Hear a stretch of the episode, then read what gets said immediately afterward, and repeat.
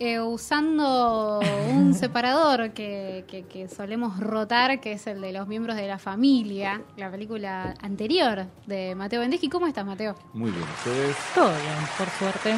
Bien, contenta de que estés eh, acá con nosotras. Nuestra este es nuestro primer programa del año, o sea, el programa tiene ya casi cinco años, van a ser en septiembre, pero este es el primero del año, así que es una linda forma de inaugurar eh, no solo el programa, sino el año medio cinematográfico argentino, no sé, digo, con el estreno del método Tangalanga. Bueno, espectacular, muchas gracias por, arrancar el, año conmigo.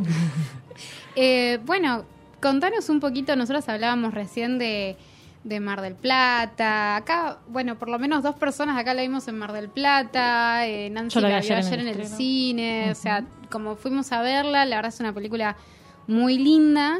Eh, pero bueno, sabemos que, que, los públicos son distintos, de festival a salas. Digo, no sé si tuviste la oportunidad de acompañar algún estreno, alguna proyección de ayer. Mira, eh, ayer no fui a las salas, estuve el martes en el preestreno, que es medio tramposo porque mucha gente conocida, pero había varias salas de gente que no era conocida y funcionó muy bien por suerte. La verdad es que la Mar del Plata fue increíble y, y el, martes, que fue esta eh, eh, las proyecciones de, de Ama Premier, anduvo bárbaro. Y por lo que tengo entendido, eh, viene yendo re bien en los cines. Ah, bueno, bien. Buenísimo. Bueno, es, es una película, para, para mí es raro porque del salto de la película anterior a esta parece como un salto bastante no sé, en términos de producción, en términos también de interés, me da la sensación, digo, en Mar del Plata había un montón de gente preguntando en la fila, ¿te sobra una entrada? Quiero venir a ver esta, ¿sabes de qué se trata? Pero la quería ir a ver importa, Claro.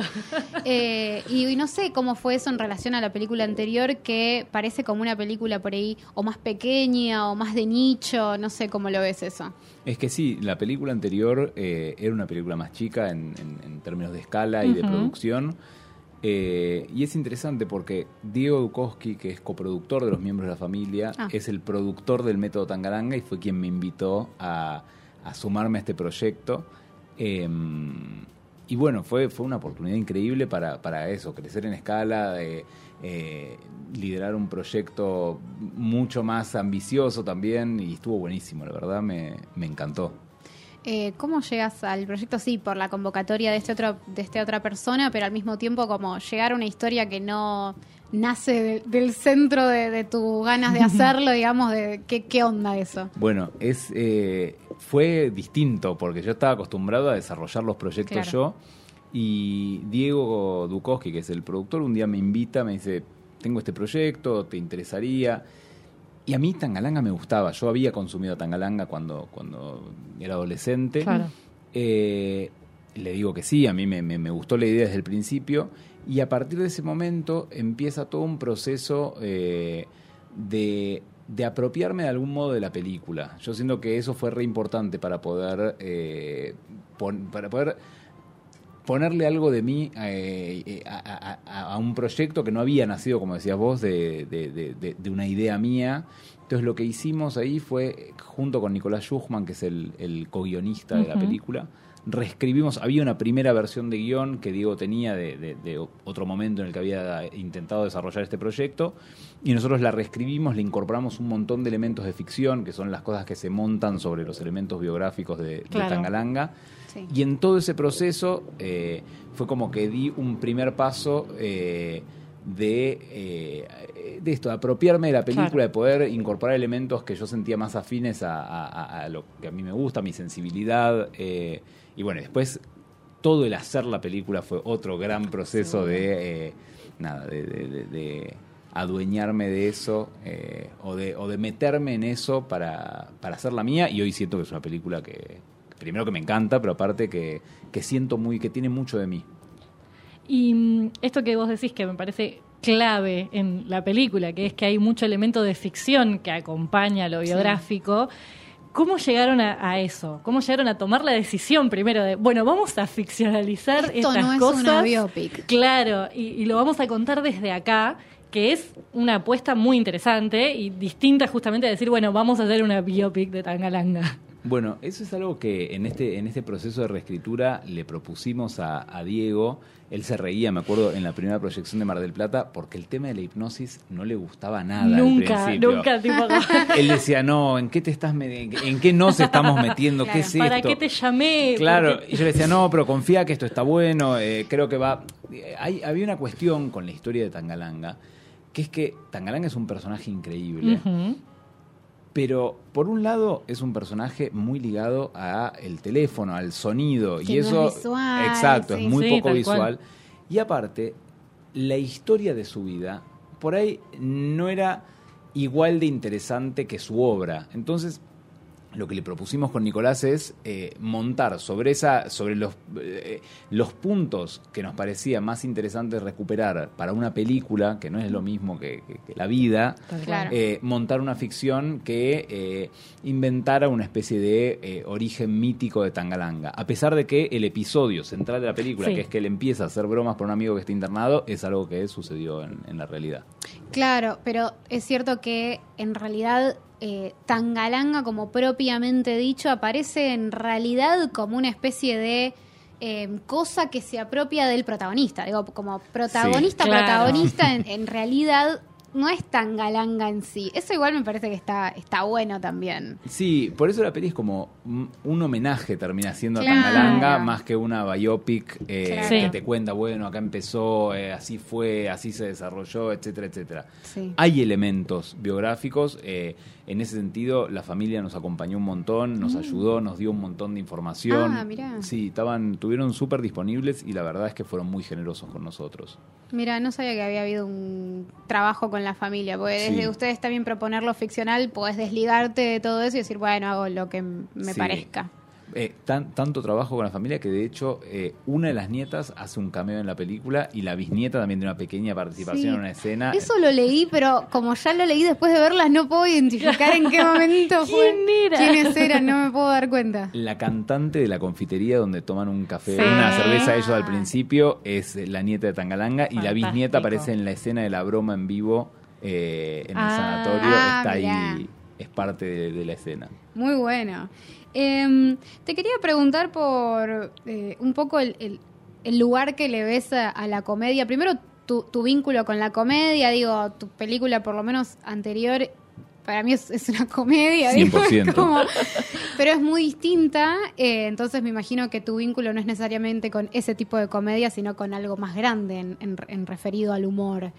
Eh. 100%, sí, sí, sí, totalmente. Para mí, eh, tengo una relación, te diría, que va por fuera de lo cinematográfico con el humor. Para mí es, es, como un elemento muy importante de, la vida cotidiana y supongo que eso se traslada a mi relación con el cine. Eh, mis dos películas anteriores tienen elementos de comedia, a pesar de que me acuerdo cuando estábamos financiando los miembros de la familia y yo contaba de qué se trataba y era bueno, unos chicos que se suicidó la madre tranquilamente es un dramón, claro. Pero es una comedia, y me decían, pero ¿cómo es ¿Cómo que? Y la gente después se reía en el cine, así que... Eh, pero bueno, creo que hay algo de eso, ¿no? Como de, una relación con, el humor en la vida cotidiana y un elemento que para mí es constitutivo de, mi vida. Es algo que mm. a mí me gusta, me, parece que es, eh, central, te diría. Y el, lo, ¿cómo ves el lugar que, que, ocupa en algunas cuestiones? Digo, me parece que dentro de lo popular las comedias son súper bien aceptadas, pero después en lo que es términos más eh, de estudio del cine o demás, es como bueno, estamos en temporada de premios, ni hablar los premios. Incluso festivalero también. Sí, como hablando de eso, ¿no? Como por ahí no son las me resulta raro, ¿no? Esta idea de te sobra una entrada, quiero ver esta en ámbito de festival para una comedia, porque es como más reservado a, al alto drama, ¿viste? No están en competencia. es como hay, algo, así de, de, que pasa. Creo que ahora está un poco más más roto y más abierto eso. Eh, sí, Pero hay algo todavía. Yo siento que en el último tiempo empezó a haber como una especie de reivindicación de los géneros en mm. general. Uno ve que está esta idea polémica, pero por ejemplo de eh, lo que en inglés le dicen eh, horror elevado, mm, terror ah, elevado. y con la comedia empieza a pasar lo mismo. Es verdad que yo creo que la comedia o los géneros en general eh, el terror, la comedia, el thriller, el policial, siempre fueron eh, como el recurso más comercial que tenían Mm. eh, los grandes estudios o las películas, eh, el cine más industrial o más comercial se valía de estas películas que a veces permitían ser más eh, formulaicos para hacer productos que sacaban y, Claro. y que hacían taquilla. Entonces eso quizás hizo que se genere una imagen de, eh, no sé una imagen, pero que tengan como esta idea de, bueno, eh, Sí, entre comillas, menor, género menor, sí. no tan profundo, Sí. no tan... Sí. Sí, pero bueno, qué sé yo, en el último tiempo eh, hay películas de terror en, en las competencias de los festivales más importantes. It Follows estuvo en, en Amsterdam Regard en Cannes. Sí, sí. Eh, Bueno, Huesera en el Festival de Mar del Plata es una película re de, género, re de terror y, y ahí estaba también y era una de las películas más. Pero me parece que abrirle esos lugares es darle el lugar a que de verdad te pueden sorprender las películas de género, porque si no, 100%. si los cerrás es como, bueno, Y también creo que ah, hubo una vuelta en el último tiempo, en los últimos eh, años, de, eh, qué sé yo, gente que por ahí venía más de eh, un- un- el mundo del cine de autor, intentando eh, mezclar eso con el género y haciendo, qué sé yo, como híbridos entre las dos cosas y, y aparecen estas cosas, aparece, no sé. eh, justo el, el- el terror es algo que se vio mucho en el último Sí. tiempo, pero las películas de Ari Aster, las películas Sí. eh, de Eggers, qué sé Sí. yo, son... eh, y yo, lo para- mismo, yo lo meto a Jordan Peele, aunque muchos Bueno. Sí, por supuesto. No, Jordan Peele es No, un yo maestro de maestros, yo, Yo lo- favor. es un Sí, genio sí, total. sí, mí Esta mesa aprueba. 100%. 100%. Y se acabó. La Jordan Peele. Claro. Eh, Claro. eh, y después, qué sé yo, la otra vez veía eh, las películas de Jim Cummings, por ejemplo, que son estas comedias Mm. deformes, eh, rarísimas, que Sí. la última se estrenó en, en Encounters en Berlín. Creo que empieza a haber un lugar para eso, porque también empieza a haber una oferta eh, de películas eh, que, exploran, de, de- que se corren de eh, la forma más tradicional de hacer estos géneros y, lo exploran de, distintos lugares. Sí, y me parece que ahí también hay algo clave que es, por ejemplo, en esta película, no es que está hecha o pensada desde el gag continuo, ¿no? Y la sucesión de, de chistes o de sketches, incluso Sí. tratándose de un comediante que trabajaba justamente con, Sí. con una narrativa que, que tenía como esa lógica, ¿no? Sí. Eh, y me parece que ahí también hay algo de comprender esto, de que el género se puede salir de la fórmula por la que lo conocemos, ¿no? Totalmente, Y que totalmente. tiene muchas formas distintas, en Sí, realidad. sí, sí, sí. Eh, para mí hay algo de eso, intentar escapar a la fórmula, e intentar eh, traer algo nuevo a la mesa o pensar algo nuevo o, o- o buscar nuevas formas de mirar lo que se hizo muchas veces de una manera para darle una particularidad a la película, que es algo que para mí es importantísimo. Sí. Eh, otra cosa que te quería consultar es por una cuestión de películas de época, estrategias, dificultades. eh, De, de- de la recreación de Sí. época. siempre está como esta cosa de lo difícil que es hacer una película de época. Sí. Digo, cada vez va quedando más lejos el tema de cómo visualmente eh, se ven las cosas, se ve el mundo eh, Sí. lejos de ese momento y que recrearlo puede ser algo que es costoso económicamente hablando y para películas de determinado eh, presupuesto es imposible, para otras, bueno, es un poco se más... llega a tal punto. Claro, y claro. también Sí. hay como mucho juego de estrategia de justamente, bueno, a ver cómo nos arreglamos para que esto quede bien. La película se ve increíble. Bueno, ¿Cómo lo hiciste? Sería la pregunta en realidad. Eh, mira, nosotros por un lado teníamos la suerte de tener recursos para hacer una película un poco más ambiciosa, lo cual no quiere decir nada porque al final siempre son insuficientes los Mm. recursos. O sea, porque eh, cuanto por, por más recursos que tengas, siempre podrías Claro. tener más.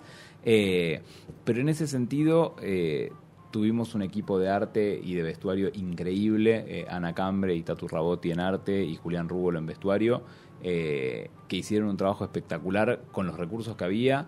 Después, eh, desde la producción, Diego Dukowski fue muy generoso con la película, es una persona, es un productor que tiene muchísima muñeca eh, y que fue, que te- tenía muy en claro la idea de que la plata estuviera en la pantalla. Entonces, en ese sentido, siempre eh, cuando hubo que tomar decisiones difíciles, y hubo momentos en los que hubo que tomar decisiones difíciles, porque filmamos en medio de la pandemia, Mm, porque nos claro. agarró el tema COVID, porque hubo un montón de, de tensiones que atravesaron el rodaje, como a cualquier rodaje, eh, a pesar de que tuvimos, la verdad, eh, un clima de rodaje increíble, que es algo de lo que después podemos charlar. Pero siempre Diego eligió acompañar a la película para que fuera la mejor película posible. Y eso es algo que eh, como director agradezco muchísimo. Entonces, eh, el trabajo de arte y de vestuario fue un lujo. Tuvimos, bueno, siempre con las limitaciones que había. Me acuerdo, por ejemplo, que en la clínica, que era un lugar gigante para ambientar, había veces que cortábamos una toma y movíamos toda la ambientación de un lugar a otro porque era tan grande que en vez de ambientarlo todo, que era innecesario, decíamos, bueno, vamos rotando la ambientación. Eh, ahí es como algo de ingenio, de puesta en escena, de búsquedas eh, a la hora de plantear los planos y de entender cada escena para poder aprovechar del mejor modo posible los recursos que había. Y después el vestuario, bueno, Julián hizo un trabajo increíble de recuperación de prendas de época. La enorme mayoría del vestuario de la película es eh, ropa original de los 60. Ah, mirá. y después, bueno, otro tema. Uy, acá en la radio uno toca algo, claro, rompe, paga, pero aparte eh, cualquier cosa que toco hace, mucho ruido. Suena, claro. Todo se copia a través de... sí, sí, sí. Eh, después hubo un tema de FX que es, mm. vos no podés poner una cámara en ninguna parte de la ciudad de Buenos Aires hoy en día y que lo que filmás se ve igual que en 1960. no, imposible. Está lleno de cables, de, sigo tocando. Eh, de cables, de tapas de luz, de eh, cualquier, los semáforos son de otro color, pasan coches por, por más que vos despejes la calle, pasan coches por el fondo y ahí, bueno, hicimos eh, muchos borrados de FX, mm. aires acondicionados, cosas que uno en la vida diaria no percibe. Claro. Pero cuando estás haciendo una película de los 60 decís, claro, esto nada de esto existía. No puede ser así. Yo lo pensaba un montón ayer cuando, cuando veía la peli, si bien hay muchos momentos de interiores y de por ahí interiores más pequeños, como la habitación de, de, la clínica y lugares que te permiten como un control bien grande, el momento en el que eh, justamente Tangalanga va a llegar a, este lugar donde lo van a curar y demás, eh, tenés toda esa persecución del perrito, digamos, por un exterior. Claro, y yo todo el tiempo miraba todo y decía, ¿cómo, cómo hicieron? ¿Cómo hicieron? Porque era mucho lugar. Sí, eh, bueno, la persecución del perrito fue increíble. Recorrimos todo San Telmo buscando una cuadra con edificios que fueran todos de la época. La encontramos y para filmar esa escena cortamos la luz de la calle, porque la luz es LED en la calle. Claro y simulamos los odios de otra época. Eh, de vuelta, parece un, un, cliché, pero la verdad es que el equipo técnico que tuvimos en la película era un lujazo. Ahí Dani Ortega con la fotografía hizo algo increíble. Em, y bueno, después fue eh, ir para adelante. Contanos sobre esto que mencionaste del clima de rodaje. Eh, también te lo mecho con el trabajo de la voz, con mm. los actores, porque vos está bien, trabajo de efectos visuales, trabajo de arte, trabajo de diseño, pero si un actor medio que te deschaba. Sí. Bueno, eso para mí era re importante. Desde el principio eh, yo pensaba que, aparte de que la película esté ambientada en los 60, yo quería, por un lado, que homenajee al cine de esa época, me gustaba que la forma de la película eh, tuviera que ver con el cine de esa época y que la forma de hablar de los actores tuviera que ver no solo con el cine de esa época, que lo tiene porque hablan como en, las comedias clásicas o de la edad de oro de la comedia argentina, eh, pero también el vocabulario, no podían, había todo el tiempo que desarmar muletillas, eh, no sé, yo qué sé, decía alguien y decía, no, eso no sé. La gente hablaba más despacio, decía las palabras enteras, ahora hablamos rapidísimo. Eh, y bueno, ahí hubo un trabajo muy fuerte de ensayos, trabajamos mucho con Martín, con Julieta, con Alan. Eh, hablamos mucho sobre el vocabulario de la época y ya estaba planteado mucho desde el guion. O sea, en el guion había un montón de muletillas, eh, de expresiones de la época que investigamos y que vimos que se usaban. Eh, entonces eso estaba planteado desde el vamos. Em, también, bueno, tengo entendido, o sea, hablé un poquito con Piroyansky em, sobre ese trabajo que hizo y dijo que hubo mucho ensayo, porque que trabajaron muchísimo sobre la voz de Tangalanga, pero que también hubo un momento en el que hubo que decidir cómo era la voz de Jorge y, hacer un pasaje ahí porque... Bueno, eso fue un... Mira, nosotros veníamos ensayando con Martín y yo le había propuesto este día, yo le decía, no, no imites a Tangalanga, porque vamos a ir al muere ahí. Claro. Hagamos un Tangalanga tuyo. Y eso estaba y funcionaba bien. Eh, pero nos costaba encontrar la transición del modo Jorge al modo Tangalanga, porque si cuando él lo hacía con su voz natural, todavía quedaba raro, parecía que estaba imitando, haciendo una voz, era como, había como un, ahí un desequilibrio de voces. Y un día llegó al ensayo y Martín me dice, che, se me ocurrió una idea. Le digo, ¿qué? ¿qué pasa si también hago una voz para Jorge? Y me parece espectacular. Es buena, y lo probamos y fue buenísimo. Eh, y bueno, ahí apareció y a partir de ahí es como que se destrabó esa, e, e, e, ese equilibrio Jorge Tangalanga. Claro. Y bueno, y seguimos ensayando para encontrar bien. Hay algo de, de- de la musicalidad de los diálogos que a mí me Mm. interesaba como enco- trabajar y encontrar para cada escena, encontrar los matices de, de- de la timidez de Jorge. Y bueno, y después eh, la- la- la- el talento de todo el elenco que, que pudo acompañar esa propuesta, porque si uno propone como director, pero después eh, Claro, sí. no, no, lo- los actores no llegan, y la verdad es que ahí fue, fue espectacular. Digo, lo que hace Martín, lo que hace Juli, lo que hace Alan, lo que hace Machín es increíble. Ah, por favor, Eh, fantástico. todos, Luis Rubio, Rafa Ferro, todos tienen, para mí, todos compusieron personajes muy entrañables y, y entendieron el tono que yo buscaba para la peli. Perdón, Nancy. Diga, pero, diga. eh, Ferro tiene una escena que para mí es maravillosa porque es cómica desde la desde la incomodidad y desde la vergüenza ajena. Él, es ¿no? como Es él. me lo- río sí. porque me da mucha vergüenza lo que está pasando. Eso ese clima para mí es excelente. Esa escena, yo estaba en el pasillo, está- filmamos en un hotel y yo estaba en el pasillo y me tenía que aguantar la risa Ay. de lo incómodo que me pone cuando él le pide disculpas No, a... no, no. Sí, no. sí, sí, sí. Pero aparte un, un sonso total, un Ah. bobo pobre, ese Jord- un Jordano de ese- intentando... Totalmente perdido. Sí, sí, pero bueno, Rafa es un maestro, es, esa escena es de mis favoritas de la Es película, es sí. muy graciosa y él tiene un, un timing para la comedia que es buenísimo. Ah, sí, Nancy. Y en ese- na- eh, volviendo a lo que estabas diciendo antes, de incluso de los ritmos y la musicalidad, me parece que ahí el, el personaje de Clara es como clave en generar como otra cosa, es le muestra otro universo justamente a este, a este pobre tipo que anda por ahí sin poder hablar con nadie y que, que ella sea como de alguna manera la dueña de los teléfonos también es como súper hermoso. Sí, bueno, nosotros cuando, cuando hicimos esta reescritura eh, pensamos en esto, como que ella sea deslumbrante, que sea como eh, la, la columna vertebral de esta clínica y el tema del teléfono que es- atraviesa toda la historia. eh, arranca con un teléfono, termina, bueno, no quiero spoilear, pero termina con un teléfono. Bueno, Eh, no es un teléfono, no pasa nada. No, pero aparte, eh, ¿sabes qué? Tengo un, un grupo de amigos muy cercanos eh, que me acusa de spoilear sin querer las películas. Estamos hablando de una película y me dice, para, para, para, para frená ahí, porque Claro, yo digo, no, bueno, y cuando al final... todo. Yo me pongo a charlar como sin, Claro. sin No me registrar, eso, claro, claro. tipo, no mido y digo, no, bueno, pero para, porque es rarísimo que él sea el asesino. che, pero no la vi. Claro. Ay, bueno, perdón. Sí, la escena en la que le cortan la lengua, bueno, justo. Y así. Claro, estás como. Bueno, ¿La vieron importa esa, la de la lengua? Sí.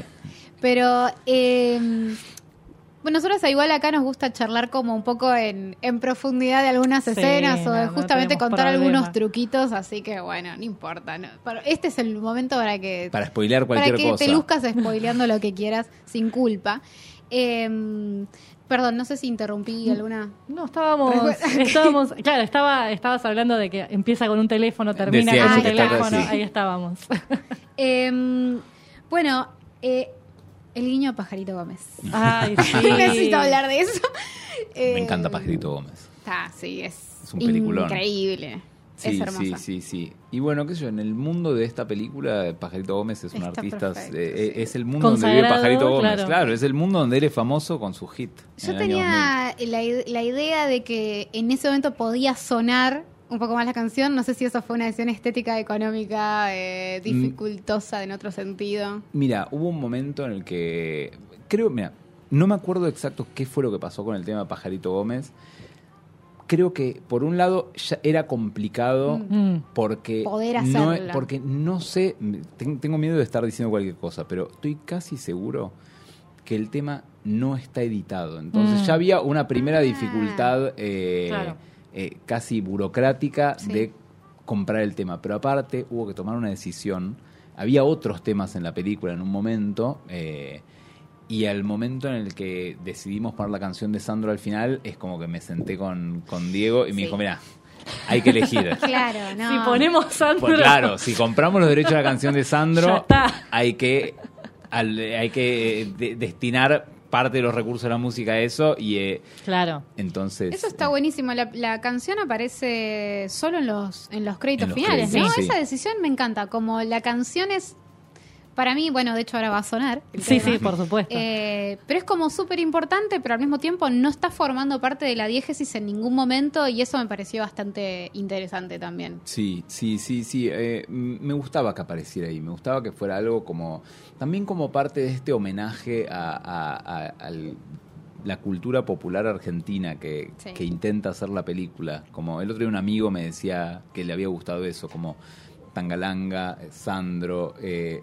el Ditela, eh, Siam Ditela, eh, hay un montón de cosas que aparecen, de elementos que aparecen que me, me, gustaba que estén ahí porque los asocio a un momento de, de la Argentina y particularmente de Buenos Aires eh, que es como una Buenos Aires mítica para mí, porque obviamente no la conocí. claro. Tengo 33 años y eso sucede hace 60. Eh, pero que, que, me daban ganas de que estén presentes en la película a modo de homenaje, eh, como una especie de homenaje dentro del homenaje a este ícono. Claro, claro, como más puntas. Sí, que también un poco tiene que ver con esto de la recreación de época y demás, más allá de lo que son los recursos y lo que es visualmente necesario, hay algo de generar ese mundo, ¿no? Que trasciende lo que se ve, sino también un poco eso, ¿no? Lo que pasa, lo que se dice, cómo se dicen las cosas. hay como toda una construcción muy sutil ahí para poder generar ese espacio. Sí, sí, 100%. Eh, tengo una última, ya te prometo, pero tengo como muchas posibilidades. la tarde, ¿eh? porque me encanta charlar. Ay, em, hay una pregunta que también se le hice a Piroyansky que tenía que ver con, como él es director, dije, bueno, vamos a aprovechar. Aprovechemos este em, perfil. Esta cosa de la diferencia entre el timing en rodaje, el timing en set y el timing de montaje, mm. que es como para la comedia es clave, este el momento en donde se corta y demás, pero yo me imagino desde el desconocimiento que el, el timing en rodaje o está pensado desde el montaje o cómo lo manejas, cómo para mí dinámica? depende mucho del tipo de chiste. Una mm. cosa, digo, hay veces que el humor físico tiene que mm. tener un timing en rodaje porque si no, no funciona. Y después hay cosas que puedes acompañar y apuntalar en montaje. Por ejemplo, hay, hay chistes que se construyen con la pausa, chistes que tienen que ver con la reacción. Eh, y eso a veces uno, pero eso tiene más que ver con eh, los, los gags que nacen de una relación entre dos personajes. Por ejemplo, cuando Machín le dice a, a, Rima. Obviamente había es graciosísimo lo que hace Machín en, esa escena, que aparte lo improvisó eso, porque la escena terminaba eh, cuando él lo putea y a Machín se le ocurre hacer eso y yo le digo, eh, es increíble esto que acaba de hacer. Y eso, por ejemplo, nos dimos cuenta en montaje que si le dejábamos una pequeña pausa después de la puteada, quedaba 10 veces más gracioso. Entonces, eh, apareció en, eh, como es ese esa espera la la pusimos en montaje. Después hay cuestiones de el gag físico de cuando están compartiendo una misma escena eh, digo un mismo plano. Em, que son, son de los actores y son de tener el timing. Y en eso Martín tiene un, un, talento enorme para la comedia que es deslumbrante. Él me decía, si a mí no me cortan la escena, yo sigo. Es como, bueno, por más que yo piense que ya tendría que haber terminado. Yo, voy a seguir, claro. Em, ¿Qué te iba a preguntar? Ah, eh, ah, sí, bueno, hay algo sobre esto del timing y demás que para mí es se disfruta muchísimo en una segunda mirada. Yo pude verla después en una proyección para prensa como por segunda vez y para mí el personaje de Machín crece muchísimo en una segunda mirada. Como esta cosa del gesto que él tiene todo el tiempo como desconcertado de lo que está pasando. Yo en la segunda oportunidad lo disfruté muchísimo más, como poder verle la cara de reacción en algunos planos. Es, Machín es increíble. Machín, lo que te digo, es, crece en, una, en un segundo visionado y yo que la vi 150 veces la película, me sigo riendo, así que sigue creciendo. Lo que hace Machín es es muy gracioso. Aparte tiene una cosa muy de, de deadpan eh, que le sale perfecto y las reacciones. Yo, no sé. Eh, es muy gracioso. Es muy gracioso. ahora sí, esta sí es la última, te lo prometo. Eh, algo que me llamó la atención cuando la vi es esta cosa de tener actores eh, que son, para mí, por lo menos muy de comedia. Digo, pienso en Luis Rubio, pienso en, la actriz, no me sale el nombre, pero la que hace esposa de Sixto. Lucía Maciel. Lucía. Fantástica en comedias, la he visto, me parece graciosísima. Pero haciendo de papeles que no tienen el componente cómico. Digo, el chiste no está depositado sobre ellos. De hecho, el personaje de ella es tiene un, vuelco más dramático, de hecho, en algún punto. Es como un personaje que sufre dentro de la película. Eh, ¿qué, onda esa decisión? Como agarrar actores que están muy, muy encasillados en la comedia y en el gag físico, además los dos justamente, y volcarlos a, otra, a otro rol. Mira, para mí eh, siempre hay, eh, o intento ver la, la capacidad que tienen los actores de cuál es el rango que tienen y ver cómo pueden componer un personaje independientemente de lo que sea que hicieron antes. Lucía es una actriz increíble. Eh, a Luis, bueno, yo eh, llegué a Luis por una recomendación, me dijeron, che, Luis estuvo muy bien eh, en una película que hizo hace poco, hagamos una prueba, hicimos una prueba y me deslumbró, lo que hizo fue buenísimo, él mandó un casting que estaba muy bien. y ahí uno ve el rango y uno ve que, que muchas veces los actores terminan encasillados en, un lugar o en otro por algo que, los excede a ellos y tienen mucho para dar y, si uno sabe aprovecharlo y uno sabe eh, qué pedirles o cómo pedírselos, eh, pueden, pueden eh, generar algo nuevo o algo que, que, estaba dentro de, su capacidad, pero por ahí no se lo habían pedido y eso me encanta. Genial, genial. Bueno, Mateo, no sé ahora sí. si te queda algo. Eh, es ahora, pero, no, no, ya estamos pero gracias. Gracias a ustedes. Gracias por haber venido, de verdad. Muchísimas gracias por invitarme, un placer. Eh, y bueno, a todos los y las oyentes. Eh, sí, un saludo para la gente que está ahí en Twitch que estoy viendo. No ah. mandaron ningún mensaje, pero los estoy viendo ahí, que están conectados porque veo el numerito. Claro. Perfecto. Bueno, los invito y las invito a ver, la película. a ver la película, a las salas. Está en un montonazo de, salas a lo largo y ancho del país, así que no hay excusa para perdérsela. Es una película que, en mi opinión, siendo apenas el director, apenas el director de la película, totalmente objetiva. Eh, mi opinión completamente imparcial, eh, se disfruta muchísimo más en las salas. Hay un trabajo, bueno, de, arte, de vestuario, de fotografía, de sonido eh, y de todo que se luce mucho más en la pantalla grande. Eh, así que vayan a las salas, vayan a ver la película, la van a disfrutar. Y si no, acá las chicas les devuelven su dinero. Claro, dale. si no se pelean con ellas. Muy bien, está muy bien. Eh, bueno, gracias una vez más. Eh, Muchas vamos a seguir recomendando la película que tenga un muy, muy lindo recorrido. sí, ojalá. Lo deseamos de corazón. Bueno, Así que yo también. Muchas gracias.